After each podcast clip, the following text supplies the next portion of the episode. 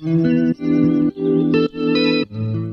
liebe Disney Locana Freunde und herzlich willkommen zur 21. Folge des Tintenvorrat Podcasts. Wir sind hier wieder zu dritt und berichten über ein paar coole Sachen, die in den letzten Wochen passiert sind. Die letzte Folge ist ja ausgefallen, denn wir sind ein bisschen krank immer noch, der Björn und ich.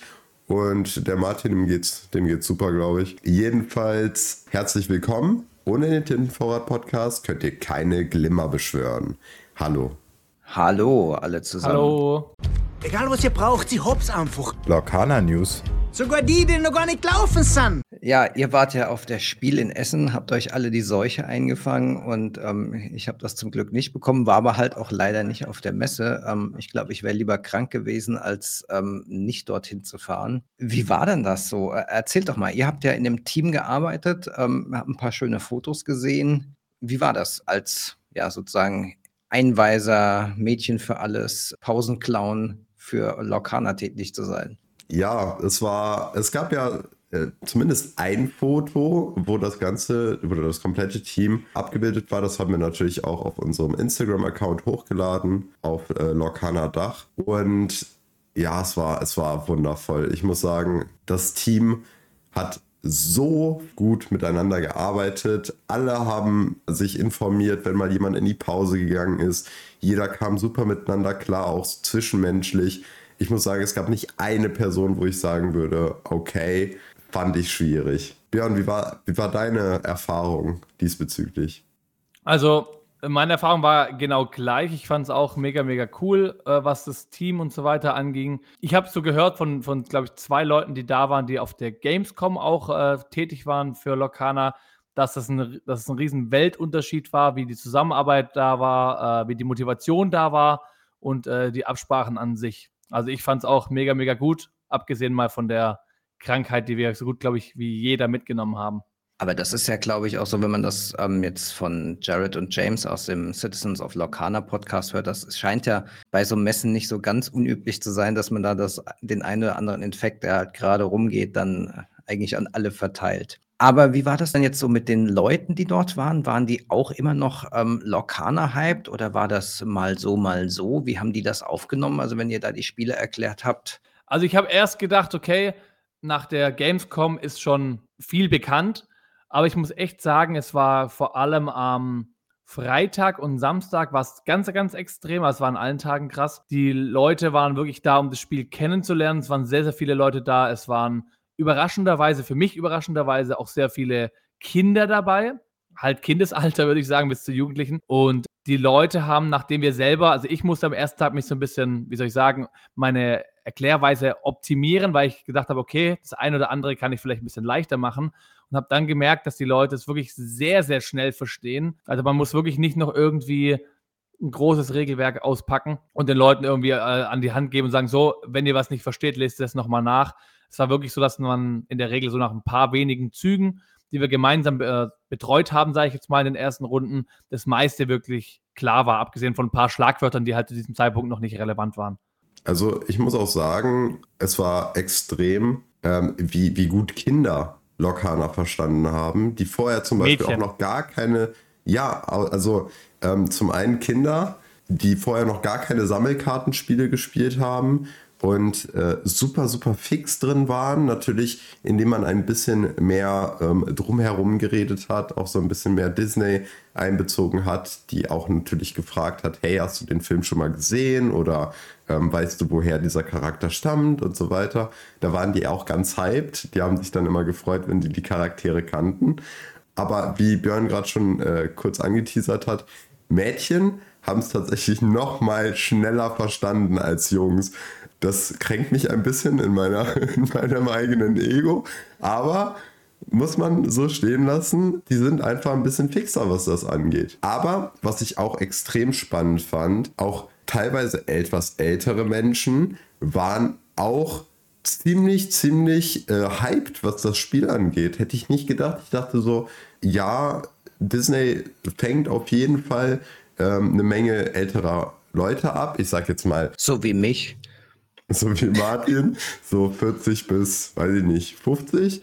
Aber tatsächlich auch noch ältere, werden auch angesprochen und haben richtig Bock auf das Spiel. Es gibt noch ältere Menschen als mich. Ja, tatsächlich. ja, ich kann dazu gleich noch kurz ein kleines Fallbeispiel geben. Also da war ähm, ein äh, Mann, ich würde sagen so um die 30, 35 mit seiner Mutter, die wirklich schon 70 war.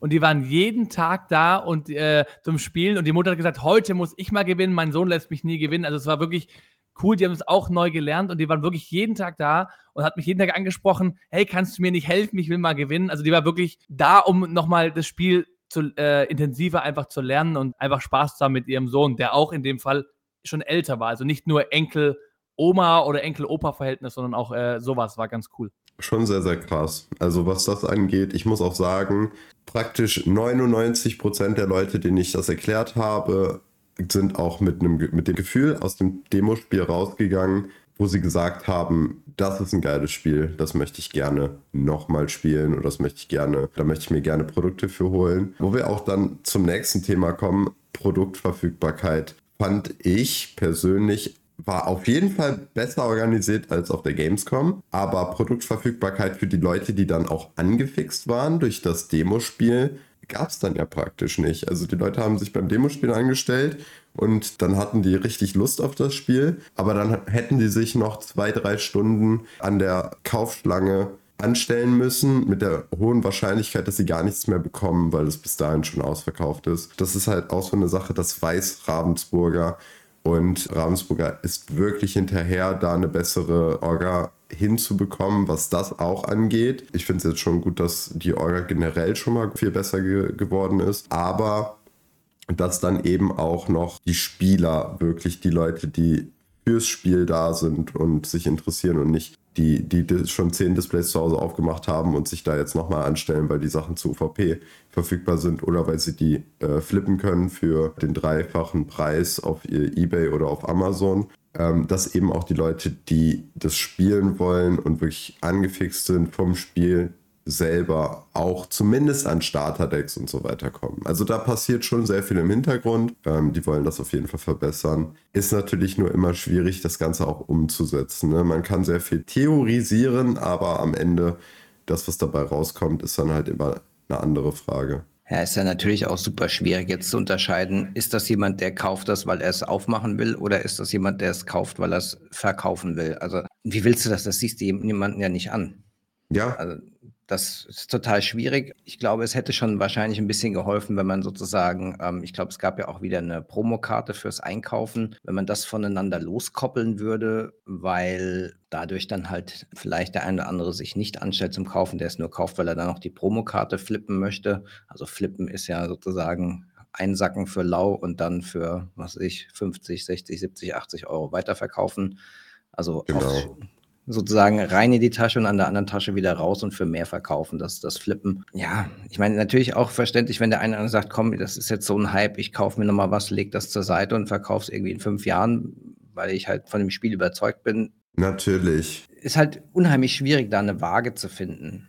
Ja. ja. aber im Moment ist ja zumindest jetzt so, da kommen wir gleich zum nächsten Thema, dass ähm, ja die Produkte nachgedruckt werden. Es werden die Produkte in neuen Ländern verfügbar sein und auch für diese Länder werden dann die Produkte aus Set 1 und Set 2 nachgedruckt, sodass vielleicht dieses, ich lege mir, ähm, keine Ahnung, zehn Cases zur Seite, weil die dann in fünf Jahren wirklich wie Gold sind, doch etwas weniger wahrscheinlich ist und wir einfach nochmal ein bisschen was auf den Markt bekommen.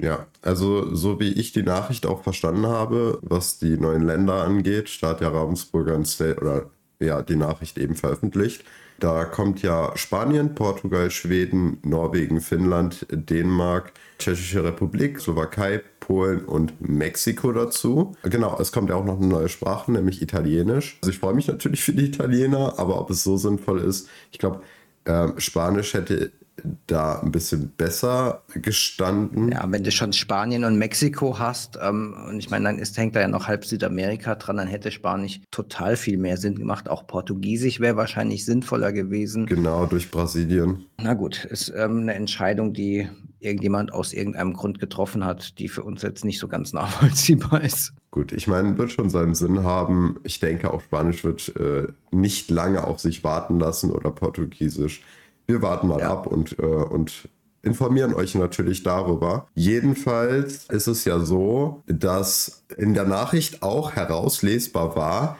dass sowohl ein Reprint für Set 1 als auch für Set 2 rauskommen wird. Das heißt, Set 2 wird normal rauskommen. Und dann ist auch jetzt schon, zumindest von dem, wie wir es verstanden haben, auch schon ein Reprint für Set 2 äh, geplant, weil Ravensburger natürlich auch Set 2 praktisch neben Set 1 angefangen hat zu drucken oder kurz darauf und da noch nicht wussten, weil das ja noch vor Release war, äh, wie sehr das Spiel impactet. Und das Spiel ist ja ein absoluter Hype, also noch viel mehr als jedes andere Sammelkartenspiel äh, bei Release zuvor. Und auch dadurch, dass es sage ich jetzt mal, neue Menschengruppen unlockt, freischaltet für das ganze TCG-Thema, ist das dann nochmal ein noch größerer Hype, weil dann eben auch die Omi sich nicht nur für die Enkel im Laden was an Sammelkarten kauft, sondern auch für sich, um das dann eben mit denen zu spielen. Und ja, wir schauen auch da mal und informieren euch weiter, was äh, das Thema angeht. Was ich noch gerne ansprechen würde, ist, um den Leuten auch so ein bisschen ein Bild zu geben, wie es auf der Messe noch war. Äh, du hast ja eben angesprochen, dass man nicht immer die Leute erkennen kann. Äh, dass es schwierig zu erkennen ist, wer sich die Produkte nur fürs Flippen bzw. fürs Scalping kaufen oder eben die Produkte dafür kaufen, damit selber zu spielen. Und zu diesem Thema Aussehen und nicht erkennen, Björn, sag doch mal was dazu. Ja, ja, allgemein war es ist wirklich ein schweres Thema gewesen oder allgemein. Ich meine, wie gesagt, woran soll man das erkennen? Und du hattest wirklich alle Schichten, nenne ich es einfach mal, drin. Also von dem klassischen seriösen Anzugträger, jetzt übertrieben mal gesagt, also mit Hemd und so weiter, ähm, bis hin zu dem klassischen Spieler, ähm, ja, wie soll ich es erklären, Nerd, Aussehen von mir aus. Äh, du konntest nicht sagen, wer wegen was da ist. Und es gibt auch natürlich ähm, die unschönere, sag ich mal, Seite, wo Menschen da waren, wo man die halt so getan haben, als hätten die auch keine Ahnung und die einfach sagen, hey, ich will das mal kaufen, ich will mal gucken, wie das ist. Deswegen denke ich mal, ist vielleicht wirklich eine Lösung, eventuell das loszukoppeln, was diese Promo-Aktion oder Promokarte angeht vom Kauf, weil natürlich trotz allem, trotz des Scalpings, ähm, vielleicht ein Ticken wenige Leute sich anstellen würden, meiner Meinung nach. Ja, auf jeden Fall. Und da will ich auch nochmal ansprechen, es gab wirklich die dreisten Arten sich anzustellen, um an noch mehr Promos ranzukommen, als man theoretisch dürfte. In der Theorie war es ja so geplant, dass sich Leute sowohl einmal fürs Spielen pro Tag anstellen dürfen, als auch einmal fürs Einkaufen pro Tag und dann eben das Ganze mit einem Stempel markiert bekommen. Sie bekommen dann Stempel auf die Hand mit einer der sechs Tintenfarben und damit hat man auch schon gerechnet, dass die sich das abwaschen. Wer sich die Mühe macht und es trotzdem danach nicht auffällt, weil die Farbe eben verläuft und man sieht, dass die, äh, dass die Hand etwas grüner ist oder etwas roter ist oder sonst irgendwas, damit haben wir gerechnet. Deswegen haben wir auch äh, penibel auf die Gesichter geachtet, damit wirklich jeder eine Promokarte bekommt, der eine haben möchte und nicht einer 20 und der Rest leer ausgeht. Dazu auch noch mal eine Sache. Am dritten Tag haben die letzten 10 bis 20 Leute keine Promo mehr bekommen, weil an diesem Tag tatsächlich sowas sehr oft passiert ist. Also das möchte ich auch noch mal hier ansprechen, weil ich habe Instagram-Beiträge gesehen, wo Leute damit geprahlt haben, dass sie mehrere Promos haben, 15 Stück oder sonst irgendwas, mit etlichen Produkten, weil sie sich zehnmal angestellt haben. Was ja auch in Ordnung ist, über, verteilt über die Tage, jedes Mal einmal. Aber man hat schon gemerkt, dass die Personen sich ähm, an einem Tag mehrmals angestellt haben, gerade weil diese Personen auch unter dem Beitrag kommentiert haben, es wäre doch völlig in Ordnung, dadurch, dass wir uns öfters angestellt haben, sind mehr Promos im Umlauf und äh, es gab absolut genug Promos, dass jeder eine bekommt, selbst nachdem wir uns so oft angestellt haben. Das war das Statement. Und jetzt hier mein Gegenstatement dazu. Es gab nicht genug Promos. Es gab jeden Tag ein bestimmtes Kontingent. Es wurde an manchen Tagen schon auf Kontingente von vorherigen Tagen gegriffen. Aber es gab auch Tage, wo eben alle Kontingente leer waren und manche Leute wirklich ohne Promo, obwohl sie wirklich für Spielen da waren, und das hat man gemerkt, ohne Promo nach Hause gegangen sind. Und das finde ich extrem traurig, dass sowas im Umlauf ist, also dass Leute weiter verbreiten, dass, dass noch genug Promos da waren und Ravensburg hat noch genug produziert, bla bla bla. Und die Realität ist aber, dass viele, viele Leute ohne Promo nach Hause gegangen sind, weil sich Leute dreist mehrmals angestellt haben. So. Selbst am Freitag war das schon der Fall, wenn ich kurz reinwerfen darf. Ja. Da hat dann der Tim von Ravensburg, von Lokal, von Ravensburger, dann noch einen, ich weiß nicht, es waren zehn Stück so leicht beschädigte Promos, nenne ich es mal, ne, mit so einer gleich, leichten Welle drin, noch extra rausgeholt, weil die Leute traurig waren, die ganz am Ende noch da waren, die nichts mehr bekommen haben. Man hat überall an jedem Tisch noch eine verteilt, die gerade noch im, im, letzten Spiel waren. Also ja. war es schon am Freitag so, dass wirklich die Promos Ende waren. Ja, und das ist echt traurig, dass dann Leute wirklich gar keine bis so eine gewählte Karte bekommen, nur weil sich eben Leute mehrmals anstellen.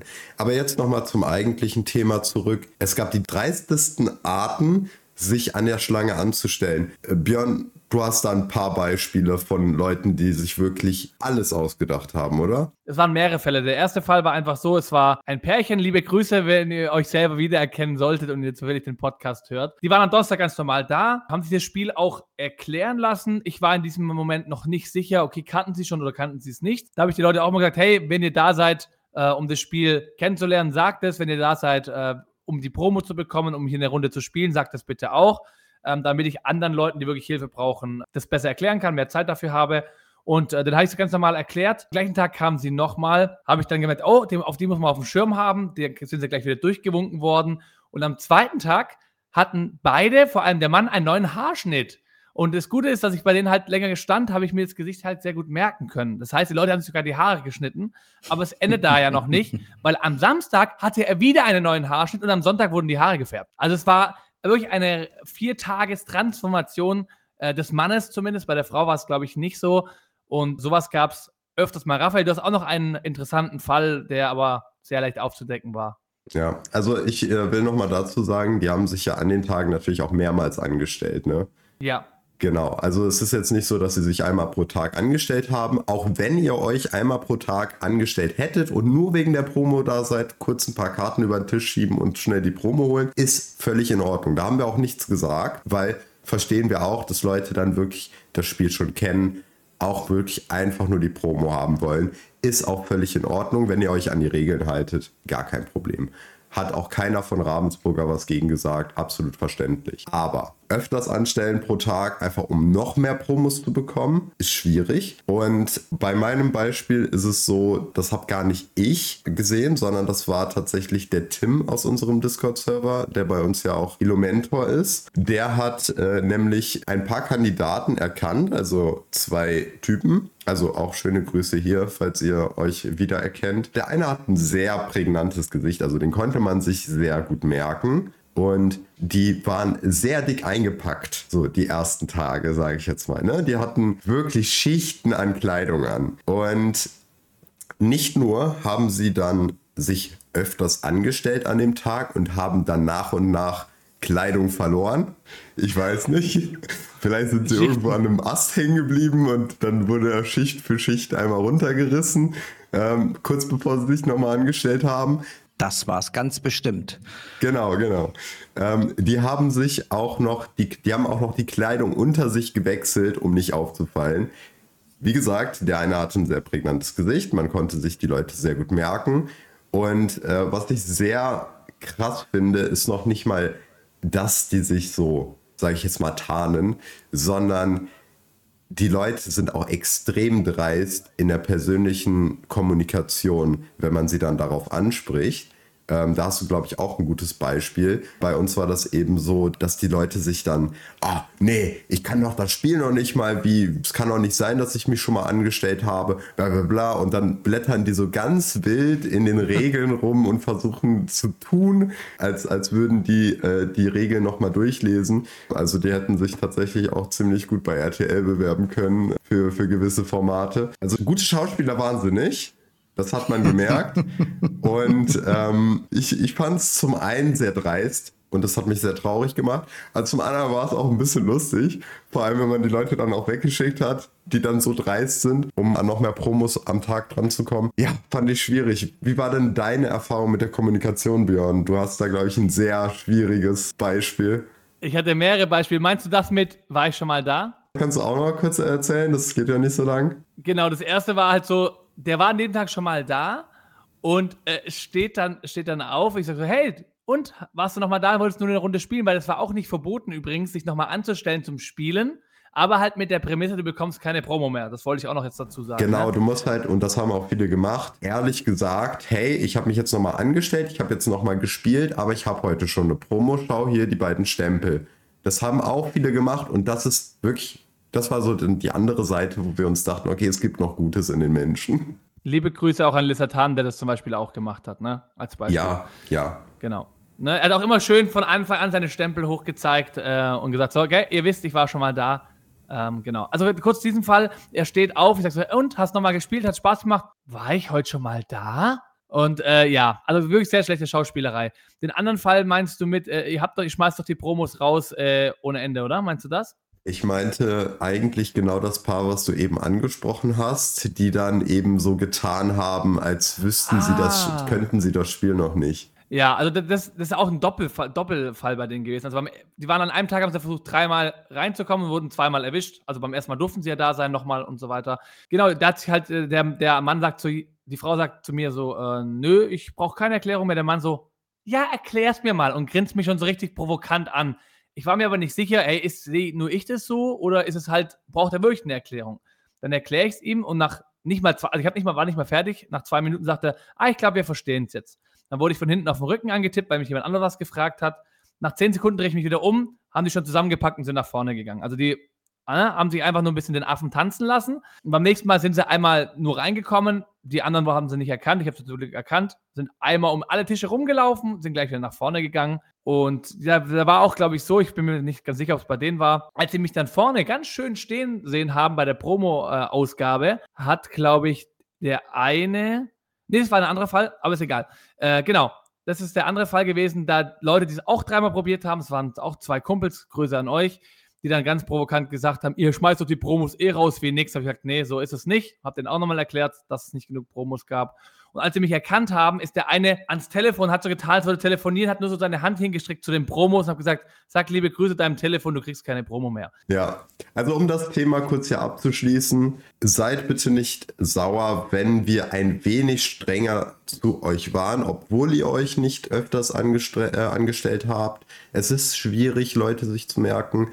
Und äh, es war auch für uns keine leichte Aufgabe. Zum anderen dann auch noch nebenbei das Spiel zu erklären und draußen aufzupassen, dass die Schlangen funktionieren, dass die ganze Orga funktioniert. Das Team hat sich extrem angestrengt. Wir waren auch müde. Schon seit dem zweiten Tag waren wir einfach kaputt und hatten nicht mehr die Energielevel, die wir am ersten Tag hatten. Deswegen war es halt alles nochmal umso schwieriger. Bitte seid nicht sauer, wenn äh, Promoter euch angesprochen haben und gesagt haben, hey, du warst schon mal da, obwohl ihr es nicht wart. Jeder Promoter ohne Ausnahme hat einen super Job gemacht. Es hat super viel Spaß gemacht, mit denen zu arbeiten. Alle waren super nett, keiner hatte in irgendeiner Form schlechte Intention und dementsprechend, es war halt nur echt extrem anstrengend. Unsere Stimmen waren danach komplett weg, also wir haben uns jetzt wirklich eine Woche ausgeruht und ihr seht, wir sind immer noch krank oder hört, wir sind immer noch krank und versuchen äh, trotzdem noch weiterzumachen. Also ja. es war halt eben nicht so einfach nochmal kurz reinwerfen. Also es gab so den einen oder anderen, der dann auch auf Discord geschrieben hatte, hey, die Leute haben mich so komisch angelächelt, die Promoter ähm, wie als hätte ich was angestellt. Das wollte ich auch nochmal zu sagen. Also es wurden nicht alle angesprochen, aber man guckt trotzdem nochmal, hey, war der schon mal da? Ja, also deswegen, wie gesagt, nimmt es wirklich nicht persönlich. Es ging einfach nur darum, gerade euch zu schützen und die Leute zu schützen, die wirklich sich normal angestellt haben und die die Chance haben wollten, wenigstens an eine Promo zu kommen oder das Spiel kennenzulernen oder, oder, oder. Genau. Ja, da macht er jetzt aber auch Ravensburger, glaube ich, den richtigen Move, auch wenn das vielleicht andere nicht so sehen. Ähm, die nächste Promo, die ja schon angekündigt ist für die MCM London, der Gaston Arrogant Hunter, das ist ja eine Karte, die wir auch aus dem ersten Set schon kennen. Die als Promo dann dort ausgegeben wird, die wird ja jetzt nicht mehr ähm, eine Promo sein, die nur auf dieser einen Messe erhältlich sein wird, hat auch jetzt dann nicht mehr einen speziellen Stempel von der Messe unten, sondern dieses OP-Logo, wie wir es kennen von den ähm, Hobbyliga-Karten. Und die wird dann ja, so wie es aussieht, auf mehreren Messen da sein. Auf wie vielen ähm, ist, glaube ich, noch nicht bekannt, aber zumindest so, dass man das ein bisschen besser dann über die Regionen verteilen kann, dass halt auch dieses Hin- und Herflippen vielleicht ein bisschen besser wird. Ist natürlich auf der anderen Seite ein bisschen schade. Wir hatten schon mit der nächsten Promotauschaktion geliebäugelt. Das wird dann wahrscheinlich ähm, nicht mehr stattfinden oder nur noch in sehr kleinem Maße, weil halt diese Promokarte gegenüber den jetzt ersten dreien doch weniger attraktiv ist, weil es es halt viel häufiger geben wird und nicht mehr so regional begrenzt ist. Wie seht ihr das? Findet ihr das gut? Findet ihr das schlecht? Also ich finde es persönlich ja ein guter Move, weil das halt dann einfach ein bisschen diesen Stress auch rausnimmt, dass man halt das unbedingt irgendwie bekommen muss und auch dieses, diese horrenden Preise wahrscheinlich rausnehmen wird. Ja, also in meinen Augen, jetzt gerade nachdem ich die Messe live mitbekommen habe, auch als Promoter, ich finde es eine sehr, sehr gute Entscheidung. Ähm, ich glaube, das ist auch eine Entscheidung, die nötig war. Ich glaube, Ravensburger hat selber gesehen, wie anstrengend das ist, das äh, Ganze zu handeln und äh, mit solchen Leuten, die es eben nicht schaffen, sich an die Regeln zu halten, umzugehen. Aber auch die Preise im Aftermarket ist es halt ein bisschen schwierig, weil halt nicht wirklich jeder die Ressourcen hat, das Geld hat oder eben zum richtigen Zeitpunkt am richtigen Ort ist, zum Beispiel über die Promo-Tauschaktion an solche Sachen ranzukommen. Auch wie wir es selbst in der Promo-Tauschaktion, die wir gemacht haben, gemerkt haben, manche von den Amerikanern zum Beispiel haben die Mickeys verkauft, weil sie eben Geld für Produkte brauchten, weil eben die Nachfrage so hoch war, aber das Angebot so niedrig drüben, dass viele abgesprungen sind von der Promo-Tauschaktion. Aus dem Grund gab es auch nur äh, in Anführungsstrichen 50 Promos oder 50 Mickeys, die dann getauscht werden konnten. Und wir mussten natürlich auch unsere Leute äh, hier aus der Community vertrösten und sagen, es werden leider nur 50 Leute an die Promo rankommen und nicht alle, die einen Goofy eingeschickt haben. Und mussten jetzt auch schweren Herzens die Sachen wieder zurückschicken. Die sind übrigens äh, auch diese Woche bis auf zwei Briefe alle zurückgegangen.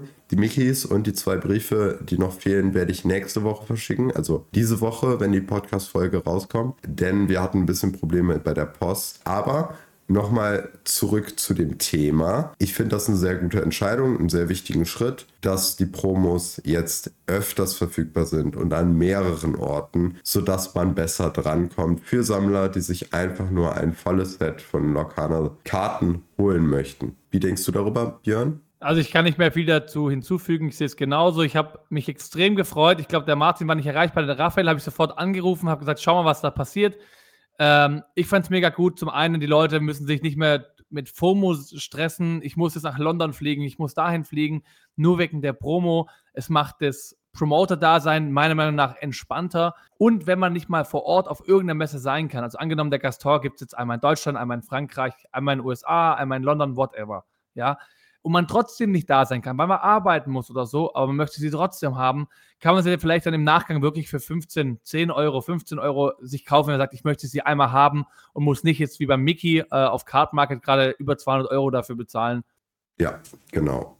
Das Turnier, was jetzt zu Beginn von Set 2 in Kaiserslautern stattfinden wird, bei den lieben Jungs von Battlebear, da ist auch aktuell nochmal der neueste Stand, dass ihr jetzt schon Tickets kaufen könnt und sowohl für jeden einzelnen der drei Tage, ähm, also Freitag, Samstag, Sonntag, als auch ein Kombi-Ticket mit allen drei Tagen, wo ihr praktisch einen Tag kostentechnisch geschenkt bekommt, wenn ihr an allen drei Tagen da seid. Da sind dann auch die Produktpreise mit drin, also die Booster fürs Draft, die Starter-Decks fürs Limited und die Playmat für das Constructed, die ihr ja am Ende bekommt. Alles schon mit dem Preis drin und dann könnt ihr einfach vorbeikommen mit dem Kombi-Ticket und losstarten mit den neuen Karten aus Set 2. Ja, also das ist auch vom Pricing her extrem fair, wenn man überlegt, was die Produkte kosten. Die Playmat ist ja auch nochmal ungefähr 15 Euro. Also alles an allem bekommt man, wenn man das Kombi-Ticket nimmt, die Playmat umsonst und zahlt normalen OVP für die Produkte, was ja ähm, schon mega fair ist. Genau. Und natürlich fließt das restliche Geld, was dann überbleibt, was jetzt nicht für die Produkte drauf geht, in den Preispool. Davon werden dann Booster dazu gelegt. Davon werden dann alles, was man dann eben am Ende gewinnen kann, von bezahlt. Und ihr habt da auf jeden Fall ein cooles Turnier. Wir werden vor Ort sein und ähm, werden das Ganze natürlich mit anleiten und werden uns mit euch auseinandersetzen, was uns sehr, sehr freut, euch dann auch mal in Person kennenzulernen. Ja, ist auf jeden Fall eine sehr, sehr coole Sache. Das Ganze ist eben jetzt aktuell bei dem Stand, dass die Kombi-Tickets und die generell die Tickets verkauft werden und ihr könnt euch da jetzt schon mal, sage ich jetzt mal, registrieren dadurch. Auch nur solange der Vorrat reicht. Äh, wir können natürlich nicht unendlich Tickets verkaufen, weil eben die Ladenkapazität auch irgendwo gekappt ist. Aber es wäre ja schon ganz cool, wenn wir irgendwie es schaffen würden, hier Deutschlands größtes Turnier schon mal auf die Beine zu stellen. Also meldet euch an, es gibt im Moment genug Tickets. Wir haben auch relativ viel Platz, haben wir ja schon mal angekündigt, beziehungsweise wir nicht, aber die ähm, Jungs von Battle Bear. Also der Cap liegt irgendwo so bei 250, 300 Leuten.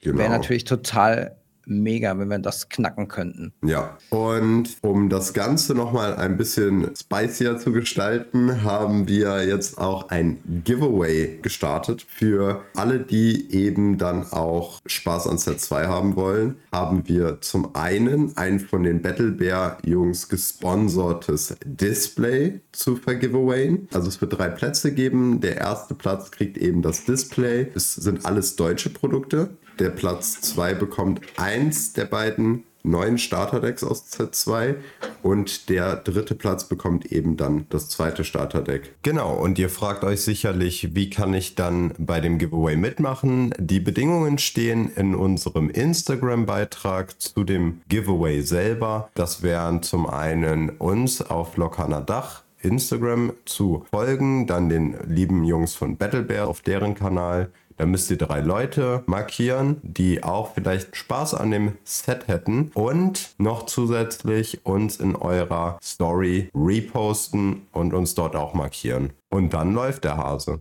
Genau, und dann, wo wir jetzt bei Hase laufen sind, würde ich mal sagen, ähm, gehen wir mal über zu den neuen Karten. Da gab es ja auch einen Hasen zu sehen. Ja. Ist zwar eigentlich nicht die erste Karte, die wir besprechen wollten, machen wir dann jetzt aber trotzdem. Das ist ja ähm, eine von den Verwandlungen von dem Merlin aus Die Hexe und der Zauberer oder Sword in the Stone, wie es im Englischen heißt. Merlin Rabbit oder Merlin Hase, Kaninchen, je nachdem, wie man es übersetzt dann am Schluss. Ganz nette Amethyst-Karte, vier Tinten, nicht tintbar, zwei Stärke, drei Willenskraft, einen Legendenpunkt und hat als Fähigkeit Hippity Hip. When you play this character and when he leaves play, you may draw a card. Also am Schluss ähm, zieht er zwei Karten. Einmal, wenn er ins Spielfeld, aufs Spielfeld reinkommt und wenn er vom Spielfeld wieder heruntergeht. Wenn er halt durch Schadenszauber oder andere Effekte vom Spielfeld runterkommt und wahrscheinlich ja auch, wenn er wieder zurück auf die Hand geschickt wird. Deswegen ja. das Wording, weil das ist ja Merlins Spezialfähigkeit, dass er ähm, Boni gibt oder beziehungsweise selbst einen Bonus bekommt, wenn ähm, Karten von einem selbst wieder auf die Hand zurückkommen. Ähm, und da ist das natürlich eine ganz spannende Interaktion. Deswegen ist hier ganz explizit das Wording so, dass es nicht banish ist, wie es bei vielen Karten ist, sondern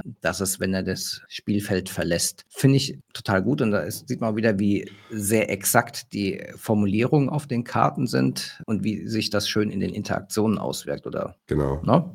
Ja, ich finde auch, dass es äh, extrem gut ins ganze Bild passt. Ich finde, das passt sehr gut in den Film rein, denn Merlin versucht ja im Prinzip vor Madame Mim zu fliehen und seine Fähigkeiten kursieren eben darum, dass er sich versteckt verschwindet, damit sie ihn nicht bekommt. Und Madame Mims Effekte basieren darauf, dass sie eben andere Karten wegschickt und jagt zum Beispiel oder ja, verscheucht. Das sieht man nämlich jetzt an der nächsten Karte, die wir eigentlich auch in der Reihenfolge nicht so vorhatten, aber sie passt gerade sehr gut zum Thema, nämlich Madame Mim Fuchs ist eine Karte, die kostet drei Tinten, ist tintbar, hat eine Stärke von vier und eine Willenskraft von drei und kann euch eine Legende bescheren. Und ihr ihre Fähigkeit ist, when you play this character, banish her or return another chosen character of yours to your hand. Übersetzt bedeutet das Ganze, wenn du diesen Charakter ausspielst, verbanne sie selber, also diesen Charakter selber, oder schicke einen deiner Charaktere, die du auswählst, auf deine Hand zurück. Was extrem gut zusammen mit dem Merlin funktioniert. Also man spielt den Merlin, bekommt eine Karte aufgezogen durch seine Fähigkeit, dass er ins Spiel kommt und spielt sie danach direkt im Anschluss aus und schickt ihn wieder auf die Hand, wodurch man doch eine Karte durch seinen Effekt ziehen darf und Madame Mim darf dann sogar auf dem Spielbrett bleiben. Und sie hat auch noch die, das Schlagwort rasant, wodurch, wenn sie aufs Spielfeld kommt, sie direkt herausfordern darf. Ja, also wenn das dann alles so eintrifft, ist das natürlich super. Ne? Ist halt immer die Frage, wenn du keinen Merlin auf dem Feld hast, ist das natürlich ein negativer Effekt. Deswegen bringt sie einem ja auch etwas mehr ähm, an Stats gegenüber einer normalen ähm, Rasantkarte. Wenn man das jetzt vergleicht, ist ja auch Amethyst mit dem Rafiki, der ist ja 3-3 Rush und nicht tintbar, dann ist sie ja doch deutlich stärker, aber weil sie halt auch diesen negativen Effekt hat, wenn man halt nämlich keine Karte auf dem Spielfeld hat, kann man sie faktisch ähm, nicht ausspielen oder sie wird direkt auf den Ablagestapel geschickt. Also ist halt so ein zweischneidiges Schwert. Wenn man die richtige Situation hat, dann ist sie super stark im Gegensatz zu anderen Charakteren, die vergleichbar sind. Wenn man diese Effekte halt oder diese Situation nicht hat, stell dir vor, du hast, was weiß ich, nur eine Elsa auf dem Feld und, oder eine große Karte, die dir, sag ich mal, einen Maui, einen großen 888, den möchtest du natürlich ja nicht auf deine Hand zurückschicken. Muss Außer er hat schon Schadensmarker.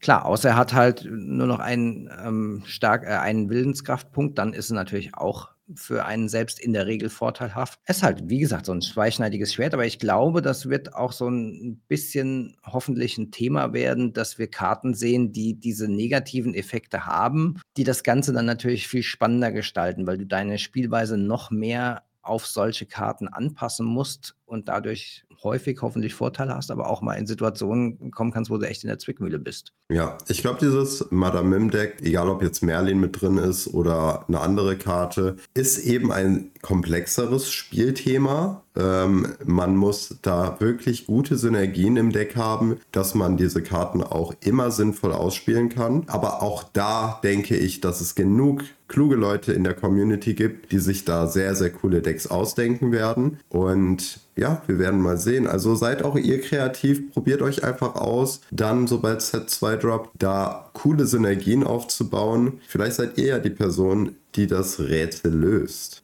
Machen wir doch mal weiter mit der nächsten Karte. Björn, was haben wir denn da von unten angefangen? Ja, dann fangen wir mal, ja, genau nach der Reihenfolge an. Die Minimaus haben wir hier. Vier Kosten äh, tintbar, zwei Stärke, drei Willenskraft. Aber im ersten Moment dachte ich, hab's, also wenn man den Text nicht liest, okay, ist ja jetzt nicht so cool, aber sie hat Shift 2. Das heißt, man kann sie für zwei Tinte auf die kleine Minimaus, das ist, glaube ich, die 1-3er, ähm, ja. draufschiften. Das heißt, man kann sie rein theoretisch schon in der zweiten Runde auf die 1-3er Minimaus spielen, ähm, die ja auch meiner Meinung nach schwierig im Erstzug wegzubekommen ist, weil sie halt drei Willenskraft hat. Genau. Und des Weiteren hat sie noch Wendig, Erasive. Das heißt, das äh, schützt sie, sag ich mal, in irgendeiner Form zusätzlich. Was ich von der weiteren oder von ihrer Fähigkeit halten soll, weiß ich noch nicht, weil ich das noch nicht in der Theorie oder in der Praxis auch noch nicht so hatte. Whenever you play a second action in a turn, this character gets zwei, äh, plus zwei Lore-Punkte this Turn. Das heißt, du musst im Prinzip zwei Actions ausspielen, damit sie für drei Erkunden gehen kann. Ist genau. natürlich ein harter Toll, aber drei ähm, Legendenpunkte, die man potenziell Zug drei schon einsammeln kann, ist natürlich auch extrem stark. Aber ist halt viel hätte, wäre, wenn, viel conditional, wie man so schön sagt. Also ja. ist sicherlich eine super starke Karte, wenn man ähm, ein Deck hat, was sich um Aktionen sehr stark drumherum gebaut ist. Da ist ja die Karte, die wir das letzte Mal als letztes besprochen haben, Hypnotize, also hypnotisiere so Karten, die eine Aktion sind, nicht super viel kosten, sich selbst ersetzen, sodass man da so eine immer wiederkehrende Flut an Aktionen generieren kann und neue Karten aufziehen kann, kann das natürlich schon spannend werden. Aber ich glaube, in der Praxis ist sie weniger stark, als es jetzt viele vermuten, weil es doch zwei Aktionen ausspielen echt nicht einfach ist. Man möchte ja dann die auch nicht einfach raushauen, weil man hat ja auch nur eine begrenzte Anzahl an Karten auf der Hand, na, ne, nur um dann nochmal ein, zwei Legendenpunkte zu bekommen. Also ja, die ist stark, aber ich glaube, glaube nicht, dass sie so overpowered ist, wie das manche im ersten Moment gedacht haben. Ich kann mir ja. vorstellen, dass sie zum Beispiel Richtung Endgame sehr spannend wird, weil du eben dann nur noch wenige Legendenpunkte brauchst. Und dann lohnt es sich vielleicht, deine gesammelten Tinten zu nutzen, um dann eben diese, diese zwei Aktionen kurz auszuspielen. Natürlich vorausgesetzt, du hast genügend Handkarten oder die passenden Handkarten auf der Hand. Nochmal kurz zu dem äh, Thema äh, Shift oder Gestaltwandel. Du hast ja gerade gesagt, dass man sie auf die kleine Mini ausspielen darf. Du darfst sie natürlich auf jede Mini ausspielen, ne? auch auf sich selber oder eben auch auf höherkostige Minis. Ich weiß, es gibt jetzt aktuell noch keine, aber auch in Zukunft, man kann sie natürlich drauf gestaltwandeln. Jetzt ist natürlich die Sache, ob es sich lohnt oder ob ihr da eine coole Synergie findet, dass sich das lohnt, ist dann auch nochmal was anderes, aber in der Theorie funktioniert das. Ja, also auf jeden Fall eine super spannende Karte, wie ja die meisten Gestaltwandelkarten auch aus dem ersten Set schon waren und jetzt von den zweiten Sets, die schon angekündigt sind. Wird man sehen, ob das dann was bringt. Ich meine, theoretisch kannst du auch vier Aktionen ausspielen in einem Zug, dann kriegst du plus vier Law. Genau. Also da ist nach oben ja im Prinzip keine Grenze, aber man hat halt ja nicht unbegrenzt Handkarten und das wird dann ganz, ganz schnell, nämlich zum Limit, dass man diese Fähigkeit wahrscheinlich nicht so häufig aktivieren kann, wie man das eigentlich möchte. Improvise ist eine sehr gute Karte, die können wir dann bei der Gelegenheit gleich mit besprechen, ist eine Smaragd Improvisieren. Das ist ja auch eine neue Karte, die eine Tinte kostet, tintbar ist, einem Charakter plus ein Stärke gibt und sich selbst ersetzt. Also eine Karte, man dann nachziehen darf. Also eine typische Cantrip-Karte, wie das ja schon das letzte Mal besprochen wurde helfen da extrem gut, weil man sozusagen immer eine Aktion ausspielt, die ersetzt sich selbst und man boostet dadurch die Mini hoch. Dann muss man natürlich auch aufpassen, dass die Mini nicht ähm, vom Feld genommen wird. Das wendig hilft extrem gut dagegen. Also das ist, wenn die nicht wendig hätte, würde ich sagen, ist Trash, weil die schafft sowieso nur eine Runde dann einmal zu erkunden und danach ist Ende, weil dann wird sie vom Brett genommen. Durch das wendig ist sie schon extrem stark, aber so ein Deck kann natürlich auch ganz hart failen, wenn du entweder nur deine Aktionen ziehst und keine Mini oder umgekehrt. Das ja. sieht man ja auch bei den ähm, Gegenstandsdecks, die auch unheimlich abhängig davon sind, dass du in der richtigen Reihenfolge die Karten auf deiner Hand hast, damit es funktioniert. Wenn das halt dann nicht der Fall ist, kannst du auch ganz schnell in eine Situation kommen, wo du einen Haufen nutzloser Karten auf der Hand hast und nichts machen kannst, weil du nicht die richtigen aktivierbaren Karten auf dem Feld hast. Das ja. ist halt die Gefahr dabei. Deswegen glaube ich, dass sie ja. deutlich schwächer ist, als das viele denken. Aber sie ist, wenn sie funktioniert, wird sie wahnsinnig wie eine Bombe einschlagen. Dann haben wir noch den kleinen Helfer von Hades aus dem Film Hercules, nämlich Panic. Das ist eine Smaragdkarte mit äh, Kosten von drei, ist nicht tintbar, hat eine Stärke von 2, eine Willenskraft von 3 und kann für zwei Legenden erkunden gehen. Und hat noch die Fähigkeit I can handle it. When you play this character, chosen character gets plus 2 this turn. If the chosen character is named Pain, he gets plus 4 instead. Bedeutet, wenn du diesen Charakter ausspielst, bekommt ein ausgewählter Charakter zwei Stärke in diesem Zug. Und wenn der ausgewählte Charakter den Namen Pain hat, dann bekommt er plus 4 stattdessen. Bedeutet, das ist auch nochmal ein Spoiler für den anderen kleinen Helfer von Hades, nämlich Pain. Björn, dann äh, erzähl uns doch mal die nächste Karte.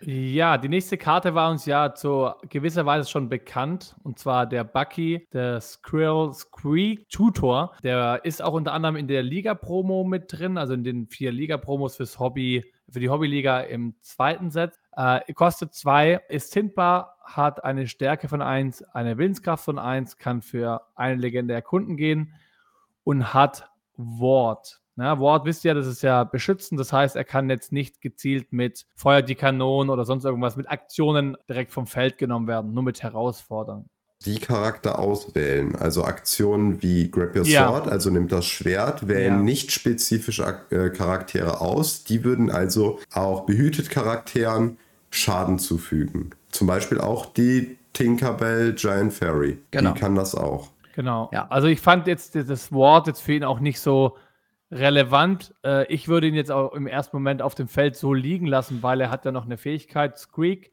whenever you play a Floodbound character, each opponent chooses and discard a card. Das heißt, er sollte ja im besten Fall liegen bleiben. Also jetzt so als Grundtheorie nur für diese Karte, dass wenn du jedes Mal einen Floodbound Charakter ausspielst, dass halt der Gegner eine Handkarte ablegen muss. Das ist ja schon extrem stark. Also, ja. puh, stell dir mal vor, du hast da zwei liegen und spielst dann eine Flutgestalt aus Aua. Ja, ja direkt ja. zwei Karten runter. Das ist schon, schon cool für die Kosten. Dann dafür, dass er findbar ist. Und die Stats sind okay, aber ich finde, die Fähigkeit holt es wieder raus. Ich glaube, passt sehr, sehr gut in Grün rein. Ja, absolut. Und wird, glaube ich, auch eine sehr spielbare Karte werden. Ja. Ja, also deswegen habe ich ja gesagt, ich würde sie halt so liegen lassen. Also ich würde mit ihr nicht erkunden gehen, nichts mit ihr machen, um einfach so lange wie möglich den Effekt von Bucky nutzen zu können. Ja, definitiv. Als nächstes haben wir noch die Cinderella. Die haben wir ja auch in der Vorschau von der Hobbyliga schon gesehen. Als Stahlcharakter Cinderella Knight in Training, als Stats 222, ein Legendenpunkt und die Fähigkeit Have Courage. When you play this character, you may draw a card, then choose and discard a card. Also sozusagen der Simba in Stahl nur ein Tinte teurer und dafür hat sie eine Stärke mehr ist sicherlich okay, ist, wie wir schon mal ähm, gemutmaßt haben, wegen der Gestaltwandelfähigkeit von der großen Cinderella sehr, sehr spannend und von daher eine gute Karte, obwohl ihre Fähigkeit und ihre Stats so nur okay sind. Genau. Aber passt gut in Stahl rein, die ja immer mit diesen ähm, Filtereffekten arbeitet ähm, und wie gesagt, wenn dann die sieben Tinten Cinderella sich drauf shiften kann, das ist dann schon ein Game Changer. Auf jeden Fall. Was auch eine coole Sache ist, ist die nächste Karte, nämlich der Robin Hood. Robin Hood Capable Fighter. Der kostet zwei, ist nicht tintbar, hat Stärke von 1, Willenskraft von 3 und kann eine Legende suchen gehen. Ist eine Stahlkarte und er hat eine Fähigkeit, nämlich Skirmish. Dafür muss man diese Karte erschöpfen und dann kann man einem ausgewählten Charakter einen Schaden zufügen. Da macht natürlich wieder die Behütet-Fähigkeit von dem Bucky Sinn, äh, als, als eben Counterpart auf der anderen Seite, wenn man, dass man den halt eben nicht auswählen kann. Finde ich eigentlich cool, um so kleinere Charakterdecks ein bisschen auszu, auszusortieren, sage ich jetzt mal, wenn man sie als Gegner hat. Von den Stats her weiß ich nicht. Ich finde es okay. Ich finde es generell her für die Kosten, die er mit sich bringt, dafür, dass er nicht tintbar ist, finde ich eine okay Fähigkeit. Ja, also ich finde jetzt auch so mäßig, er ist schon echt teuer für ein, also wenn er jetzt eine Vanilla-Karte wäre, dürfte er höchstens eins kosten. Er ist nicht tintbar, er hat Stats von einer Eintintenkarte. Da muss es schon echt eine ganze Menge Charaktere geben, die, die man damit pingen möchte, ähm, um den wirklich als, in sein Deck reinzunehmen. Vielleicht auch an der Stelle schöner TCG-Begriff. Wow, das ist ein Dingelhopper. Und was ist das da? Ping. Das sind ja Fähigkeiten, die einen Schaden verursachen. Und sowas sehen wir jetzt ja mit Robin Hood sozusagen zum ersten Mal, dass er einen Schaden auf einen Charakter macht, den man immer wieder machen kann mit diesem Ping-Effekt. Genau. Vielleicht ist das aber auch einfach eine Karte, die eben in Klammern so kostspielig ist, weil sie andere Karten dadurch zu mächtig machen würde ähm, oder durch andere Karten zu mächtig wäre. Vielleicht, weiß ich nicht, vielleicht ist es eine Balancing-Sache, also dass ähm, eben das Spiel so oder dass die Karten so angepasst werden, dass es eben nicht Karten gibt, die über die Linie hinausschießen und viel zu stark sind. Genau, also vielleicht ist es so eine Sache, müssen wir dann einfach mal in Zukunft schauen. Vielleicht gibt es ja auch noch eine Flutgestalt Robin Hood, ähm, die dann ihn extrem gut macht. Ja, es, vielleicht kommen sogar noch Flutgestalten, sage ich jetzt einfach mal, die sagen, übernimm die Fähigkeit vom, vom drunterliegenden Charakter. Dann addiert sich sowas und dann wird es echt extrem mächtig. Ne? Und dann ist es vielleicht doch besser, die Karte schwerer spielbar zu machen. Das hat ja schon mal so ein bisschen so mit den ähm, Flutgestalten bzw. Stackable-Karten ähm, hier, der ähm, Daniel von den Battle Bears schon mal so ein bisschen, ja, sich überlegt, es wäre total cool, wenn man von der äh, Herzkönigin die Karten bekäme und die sozusagen unendlich aufeinander spielen kann, um dass die dann ihre Effekte aufeinander stapeln. Genau, die Kartensoldaten. Extrem lustig, ja, genau, die Kartensoldaten. Das sowas wäre super lustig, wenn das käme. Ob das dann spielbar ist, ist die Frage, aber ähm, wäre natürlich super lustig. Ja, auf jeden Fall. Könnte man auch mit den sieben Zwergen vielleicht machen. Ja, wäre auch nicht schlecht. Also bin ich mal gespannt, was da kommt. Potenzial gibt es da extrem viel. Genau. Aber wir werden sehen. Wenn wir gerade schon äh, über coole Karten reden, Björn, was ist die nächste? Ja, da haben wir die Maus Armor. Ähm, kostet zwei, ist nicht tintbar, ist ein eine Item, also ein Gegenstand. Erschöpfe sie, also auf ne, Choose Character Gain, Resist one until the start of your next turn. Damage dealt to them is reduced by one. Was ich hier sehr spannend finde, im Prinzip ist es ja schon eine Karte, die im gegnerischen oder den gegnerischen Zug, der folgt, ähm, dir einen Schutz gibt. Also das heißt, du kriegst nicht Resist One, wenn du gerade in deinem Zug irgendwas angreifen willst, also herausfordern willst, sondern du bekommst einen Schutz auf einen Charakter in dem Zug des Gegners. Ja. Zusätzlich ja. noch, ja. Und das ist dann genau. ja auch die allererste Karte, die tatsächlich dieses Startritual Ready, Set, Draw wirklich ähm, sinnvoll jetzt endlich macht, weil in dem ja. Moment, wo du dann sagst, Set, wird dieser Resist-Effekt wieder runtergenommen von dem Charakter, auf den es gespielt wurde, am Anfang deines Zuges sozusagen und sozusagen macht die diesen Step in dem, der ganzen Abfolge der Zugvorbereitung jetzt als allererstes mal sinnvoll. Genau. Ich will noch mal ganz kurz für alle, die neu sind, kurz erklären, was Ready Set Draw bedeutet. Bei Ready macht ihr alle Karten bereit, also ihr dreht sie aufrecht bei Set wird das Board überprüft, ob sich Fähigkeiten am Anfang des Zuges aktivieren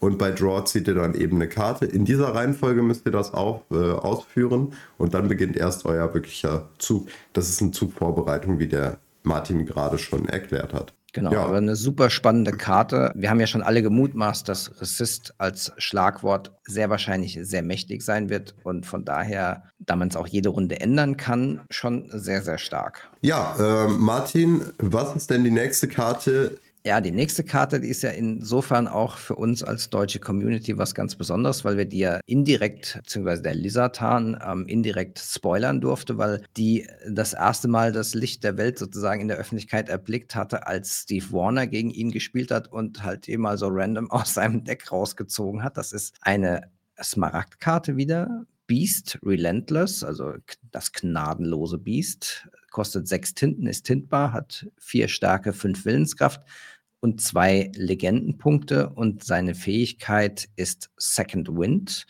Whenever an opposing character is damaged, you may ready this character. Also oh, ja. das spielt so ein bisschen ähm, ja auch oder hat Ähnlichkeiten zu der Fähigkeit der Smaragd-Beast-Karte, die ja aus dem ersten Set bekannt ist, die nicht so richtig bisher gespielt wird. Da ging es ja eher um gegnerische Charaktere, die ähm, einen Schaden hatten, dass die dann ähm, erschöpft wurden. Hier jedes Mal, also wenn man zum Beispiel mit dem Robin Hood eine Karte einen Schaden an, äh, zufügt und das Biest schon gequestet hat, also erkundet hat, dann kann man das Biest wieder bereit machen und nochmal erkunden gehen. Ja. Zum Beispiel. Und das macht natürlich dann so einen Robin Hood-Effekt schon wieder ähm, sehr stark ich denke da auch so an die Plasmakanone, ist ja ähnlich als Gegenstand, ähm, die einen Schaden, also ein Ping macht für zwei Tinten jede Runde einmal möglich. Eine Karte, mit der ich in der letzten Zeit ein bisschen rumexperimentiert habe. Mit dem Beast zusammen, ja, kann das mal ganz schnell echt eskalieren. Auf jeden mhm. Fall, ja. Also die Karte ist extrem stark. Es wird auch sehr, sehr viel schon geplant, was da für coole Strategien rausgebaut werden können. Also die Community ist da sehr, sehr gespannt auf diese Karte und äh, sehr, sehr im Hype. Mal schauen, äh, wie sich das äh, halten wird. Wir ja, kennen ja auch aus Set 1 Karten, die eben hochgehypt wurden, wo gesagt wurde, boah, das wird voll die kranke Karte, aber dann am Ende doch tatsächlich kaum gespielt wird. Nur jetzt mit dem Unterschied, dass wir schon ein Set haben und darauf ja. aufbauen können und sagen können, okay, mit den jetzt bekannten Karten ist das schon eine sehr starke Karte. Und ich glaube, der wird sehr viel Spiel erfahren. Das glaube ich auch. Und der ist tintbar. Das ist ja im Gegensatz zu dem anderen Beast ähm, in Smaragd, der war ja fünf Tinten und nicht tintbar. Auch natürlich nochmal ein Riesenvorteil, wenn man halt nicht die Voraussetzung hat, um den richtig zu benutzen, kann man zur Not immer noch einen Tintenvorrat schmeißen. Also das macht ihn denke ich, extrem stark. Ist ja auch eine legendäre Karte. Ich glaube schon, dass der sein Spiel erfahren wird. Vielleicht nicht ganz so viel, wie das manche denken, aber wird sicherlich eine der Karten sein, die aus dem Set schon heraussticht. Ja, also ich hätte, was ich noch dazu fügen will, noch ganz kurz ist, ähm, die, wenn jetzt jemand denkt, oh, die ist ja wirklich overpowered, die ist viel zu stark, das darf so nicht funktionieren.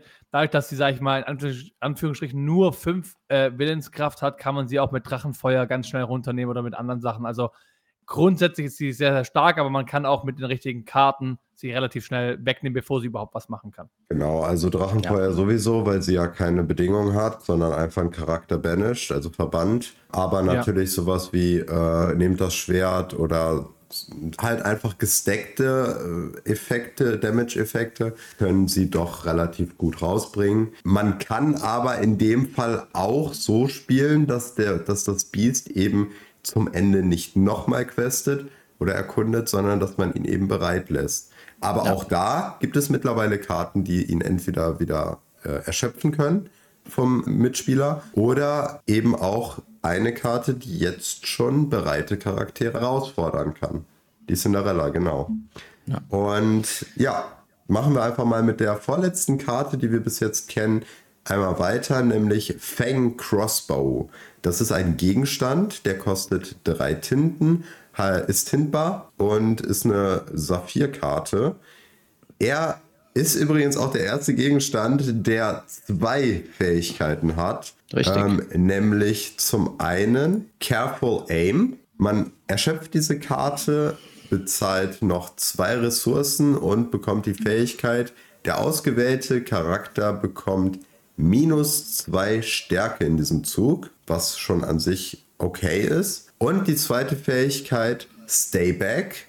Dafür muss man die Karte nur erschöpfen und nichts mehr bezahlen. Verbanne diesen Gegenstand, das wäre dann im Prinzip die Kosten. Man verbannt das, den Gegenstand dafür auch noch. Und dann darf man einen ausgewählten Drachencharakter verbannen. Und da sehen wir schon die erste oder, oder mit einer der ersten Interaktionen mit sehr spezifischen Eigenschaften von Karten. Also Drachencharaktere, eben aber auch sehr spezifisch. Bedeutet, die Karte kann man für den zweiten Effekt zumindest nur sehr begrenzt nutzen, auch weil sie eben verbannt wird dafür. Aber dafür hat man eben auch noch eine zweite, eine zweite Fähigkeit oder die erste Fähigkeit.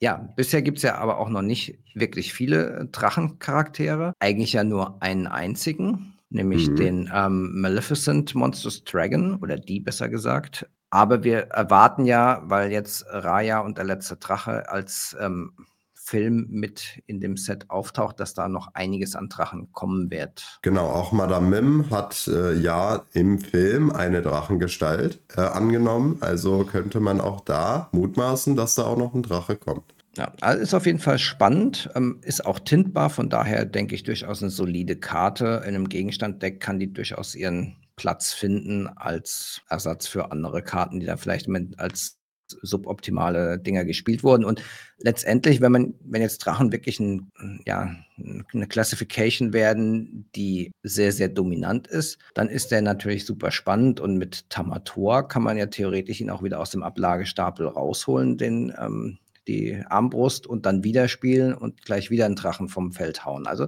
da könnten ganz nette Interaktionen stattfinden in so einem Deck. Stimmt, weil Tamator ja auch Saphir ist. Richtig. Okay. Gehen wir mal weiter an Björn für die allerletzte Karte, die wir jetzt noch besprechen müssen. Ja, da haben wir eine Bernsteinkarte. Last Stand äh, ist eine Aktion, kostet zwei, ist nicht hintbar und besagt. Banish chosen character who was challenged this turn.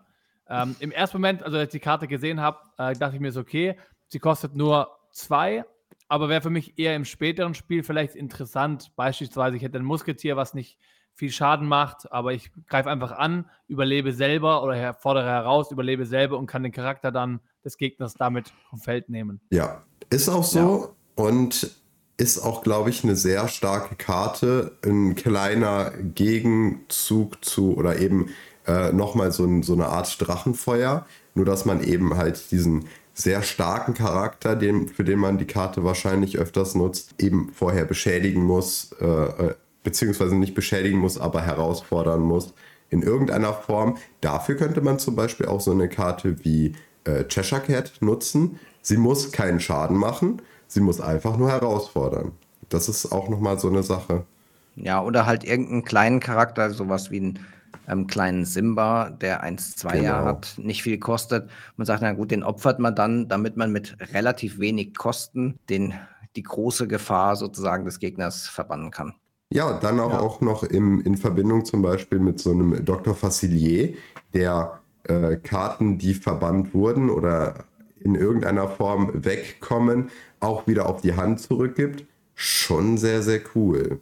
Ja, also macht dann Bernstein Amethyst vielleicht wieder deutlich spannender. Äh, auf jeden Fall, vor allem wenn du dir auch vorstellst, dass das Bernstein ist. Also Last Stand ist eine Bernsteinkarte. Ditch Rockstar ist auch eine Bernsteinkarte. Holt ganz viele kleine Minions aufs Feld. Und dann kannst du eben noch den Dr. Facilier drin spielen, der diese ganzen Minions, die du halt nutzt, auch noch wieder auf die Hand zurückgibt. Mit Last Stand kann schon ziemlich stark werden. Ja, würde ich jetzt auch sagen. ich ja. wollte nur noch kurz sagen zu dem äh, Karte, ich habe ja viel, auch viel Bernstein gespielt von Anfang an, dass ja nicht so starke Charaktere jetzt overall äh, in Bernstein drin sind, dann hilft es schon nochmal so ein bisschen auszugleichen, um vielleicht sehr, sehr starke Gegner äh, oder Karten vom Feld nehmen zu können. Auf ja, und es ist halt ja. die zweite Removal-Karte erst in Bernstein. Wir haben ja sonst das einzige ist der Prinz Philipp. Von daher ist das schon ein sehr starker Effekt, weil es halt auch in Bernstein ist, was sonst kein Removal eigentlich hat. Ja, das muss man auch immer beachten. Manche Karten scheinen nicht so stark zu sein anfangs, aber alleine schon, dass sie in einer Farbe sind, die eben solche Karten nicht so oft hat, kann das eben auch diese, diese Denkweise ein bisschen flippen, also dass man dann ein bisschen anders darüber nachdenkt ähm, weil auch so eine Card Draw Karte zum Beispiel in Grün sehr stark ist, auch wenn sie nicht so stark ist wie so ein ähm, Freund aus dem Schattenreich aus Amethyst, ist es trotzdem eine starke Karte für die spezifische Farbe. Schönes Schlusswort. Fangen wir heute mal mit Björn an. Björn, wo können die Leute deinen Content im Web finden? Ähm, hauptsächlich auf Instagram oder eigentlich nur auf Instagram äh, unter lokana.com bin ich dort zu finden und äh, auf unserem gemeinsamen äh, Instagram Lokana Dach bin ich am aktivsten. Und ansonsten findet man mich auch, wenn irgendwas sein sollte, auf Discord und Co. in Facebook. Aber ich persönlich bin rein auf, als Profil auf Lokana.com auf Instagram zu finden. Genau.